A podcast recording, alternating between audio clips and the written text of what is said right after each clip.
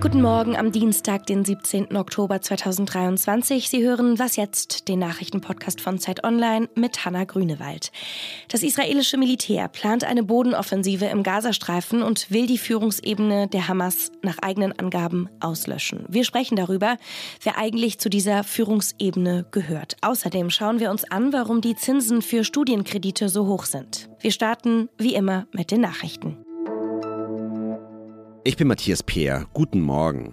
In der belgischen Hauptstadt Brüssel ist nach einem tödlichen Schusswaffenangriff die höchste Terrorwarnstufe ausgerufen worden. Ein bewaffneter Mann hatte gestern Abend zwei schwedische Staatsbürger getötet. Gefasst wurde der Täter bisher nicht. Die Bundesanwaltschaft sprach von einem potenziell terroristischen Motiv. Die Behörden verweisen auf ein Video, in dem sich eine Person zu der Tat bekennt und behauptet, von der Terrororganisation IS inspiriert zu sein. Ein Qualifikationsspiel zur Fußball-EM zwischen Belgien und Schweden wurde wegen des Vorfalls zur Halbzeit abgebrochen.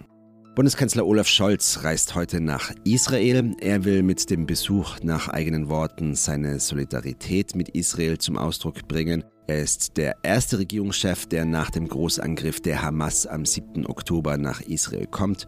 Morgen besucht US-Präsident Joe Biden das Land und will sich dort, wie Scholz, mit Regierungschef Benjamin Netanyahu treffen. Die EU-Staats- und Regierungschefs wollen heute zudem bei einem virtuellen Sondergipfel die Lage in Israel und im Gazastreifen besprechen. Redaktionsschluss für diesen Podcast ist 5 Uhr. Israel will sich nach den Anschlägen und Angriffen der radikal-islamistischen Hamas wehren. Angriffe mit Raketen gibt es bereits auf den Gazastreifen und auch eine Bodenoffensive der israelischen Armee ist angekündigt. Wann die losgeht, das scheint nur noch eine Frage der Zeit zu sein. Bei einer Bodenoffensive würden israelische Soldatinnen und Soldaten in den Gazastreifen einziehen, um da, so der Plan des Militärs, die politische und militärische Führungsebene der Hamas auszulöschen. Mein Kollege Yassin Mushabash aus dem Investigativressort von Zeit Online hat recherchiert. Hallo Yassin. Hallo. Yassin, wer gehört zu dieser Führungsebene der Hamas? Da gehören eine ganze Reihe Leute dazu. Die Hamas ist nicht gerade eine kleine Organisation und relativ bürokratisch. Es gibt eine oberste politische Führung, die ist im Exil bzw. im Ausland. Und dann gibt es äh, in den palästinensischen Gebieten bzw. im Gazastreifen äh, wichtige Führer. Zwei davon sind besonders hervorzuheben. Der eine ist Mohammed al-Dev, ähm, der Chef der Qassam-Brigaden, also des militärischen Arms äh, der Hamas, der ganz sicher äh, involviert war auch in die Anschläge der Hamas am vergangenen Samstag. Und dann gibt es natürlich noch äh, den Gaza-Chef der Hamas, das ist ähm, Yahya al-Sinwar den die israelische Armee in den letzten Tagen als eines der mutmaßlichen Masterminds besonders hervorgehoben hat. Was weiß man über Yahya al-Sinwar, den Chef der Hamas? Also Yahya al-Sinwar ähm, ist äh, 1962 geboren und er saß ungefähr 24, 25 Jahre in israelischen Gefängnissen. Ganz genau weiß man es nicht. Das heißt, er ist jemand, der schon in sehr jungen Jahren sich dem, das, was die Hamas Widerstand nennt, angeschlossen hat und hat dann auf eigenen Vorschlag hin eine Abteilung für innere Sicherheit aufgebaut und die hatte zur Aufgabe, Verräter und Informanten Israels in den eigenen Reihen zu finden und dann gegebenenfalls auch zu töten. Deswegen hat er unter anderem den Beinamen Schlechter von Khan Yunis. Khan Yunis ist der Ort im Gazastreifen, aus dem er stammt und den er äh, anscheinend auch nie verlassen hat. Er ist dann äh, nach seiner Freilassung im Zuge eines Gefangenenaustausches in den Reihen der Hamas weiter aufgestiegen und ist jetzt de facto der zweitwichtigste Mann der Hamas und als lokaler Führer im Gazastreifen im Moment eben ganz besonders im Visier der israelischen Streitkräfte. Du hast es eben schon erwähnt, es gibt viele Hamas-Unterstützer, die nicht in Gaza leben.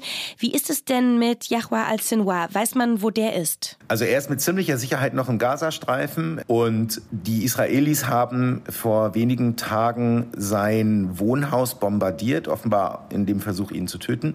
Das scheint ihnen nicht gelungen zu sein. Es ist auch nicht das erste Mal, dass sie sein Wohnhaus bombardiert haben. Es gibt so ein ganz berühmtes Bild von vor einigen Jahren, wo er in einem äh, Armstuhl ähm, sich vor die Ruinen seines eigenen Hauses gesetzt hat, um zu zeigen, ich lebe noch.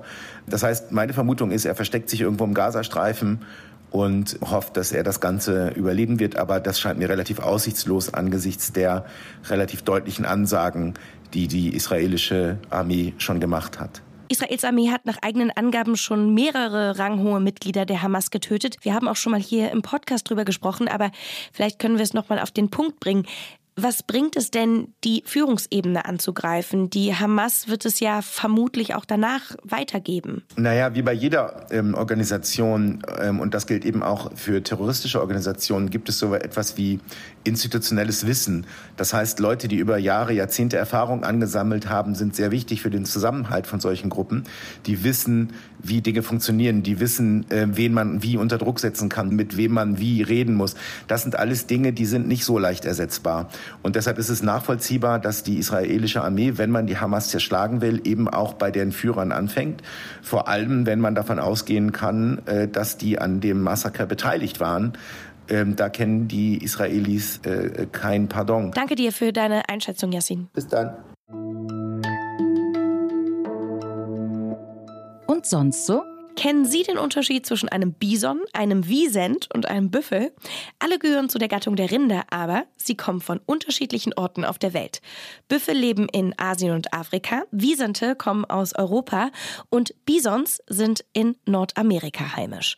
In den USA sollen vor 150 Jahren 60 Millionen Bisons gelebt haben.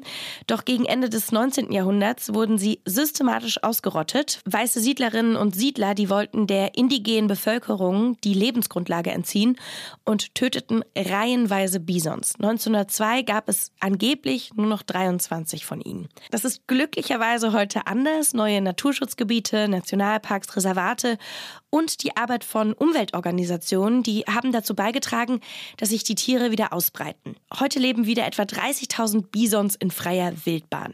Geschützt werden müssen die Tiere aber trotzdem, denn es gibt nur wenige Einzelpopulationen. Das heißt Gruppen, die sich fortpflanzen und gemeinsam einen zusammenhängenden Raum bewohnen. Studienkredite hören sich in der Theorie gut an. Wer nicht genug Geld hat, wer nicht von der Familie unterstützt werden kann, der nimmt einen Kredit auf, um zu studieren. Die Ampelregierung war mit einem Versprechen angetreten, für mehr Bildungsgerechtigkeit zu sorgen. Bildung und Chancen für alle, so war das Motto im Koalitionsvertrag. Die Zinsen für Studienkredite, die steigen gerade aber rasant und das bereitet vielen EmpfängerInnen Probleme. Welche das sind, das bespreche ich jetzt mit Nikolas Kilian. Er schreibt für die Zeit und für Zeit Online. Hallo Nikolas. Hallo. Kannst du uns mal ein Kreditbeispiel nennen, damit man besser versteht, von was für Summen wir hier sprechen? Ja, sehr gerne. Also man muss hinzufügen, dass die KfW, also die Kreditanstalt für Wiederaufbau, eine staatseigene Bank, der Marktführer bei sogenannten Studienkrediten ist. Ein Beispiel, also man, man nimmt so einen Kredit auf bei der KfW und die überweist einen dann für einen gewissen Zeitraum, beispielsweise für drei Jahre, für einen Bachelorstudiengang um die 650 Euro, also das ist der Maximalbetrag. Drei Jahre Studium, das, das summiert sich dann auf auf gut 20, 30 30, 40.000 Euro. Und die Besonderheit bei dem KfW-Kredit ist eben, dass die Zinsen im Standardfall flexibel sind. Die ändern sich alle halbe Jahre. Die KfW orientiert sich dabei an einem Referenzzinssatz im Euroraum und schlägt etwas drauf, um, um ihre Kosten zu decken. Also die KfW macht keinen Gewinn. Nichtsdestotrotz sind die Zinsen nun für diese Studienkredite auf über 9 Prozent gestiegen. Und ja, wenn man eben 20, 30.000 Euro von der KfW geliehen hat, dann bedeutet das eben auch 200 Euro plus minus pro Monat reine Zinszahlungen. 93.000 Menschen, die haben so einen Studienkredit aufgenommen. Welche Folgen hat es denn, wenn es für so viele junge Menschen schwieriger wird, Kredite zurückzubezahlen? Ja, zu diesen 93.000 Menschen, die gerade Geld von der KfW aus so einem Studienkredit bekommen, kommen nochmal die hinzu, die den Kredit gerade abbezahlen. Das sind nochmal gut 170.000 Menschen. Also befinden sich rund 260.000 Menschen in einem Vertrag mit der KfW. Und die Besonderheit an dem Kredit ist eben, dass man aktiv den Zins festlegen muss. Und das haben laut KfW nur 1,5 Prozent der Kreditnehmer getan. Also all diese Personen haben jetzt Geld geliehen bei der KfW und zahlen darauf ähm, 8, 9 Prozent Zinsen. Experten sprechen hier von einer Schuldenfalle, in die die Studierenden gelaufen sind oder laufen. Im schlimmsten Fall führt das dazu, dass die Bildungsgerechtigkeit in Deutschland abnimmt. Was sagt denn die Bundesregierung zu diesem Problem? Also die Bundesregierung, gerade das Bildungsministerium unter Bediener Stark-Watzinger, hat uns erzählt, dass sie mit der KfW gesprochen hat um den Zins für die Studienkredite zumindest stabil zu halten oder sogar zu senken. Allerdings hat das Bildungsministerium auch keine Weisungsbefugnis der KfW gegenüber. Und laut Bildungsministerium hält es die KfW nicht für möglich, den Zinssatz zu senken. Und es sei wohl auch keine Option, den KfW-Studienkredit mit Haushaltsmitteln ähm, zu unterstützen.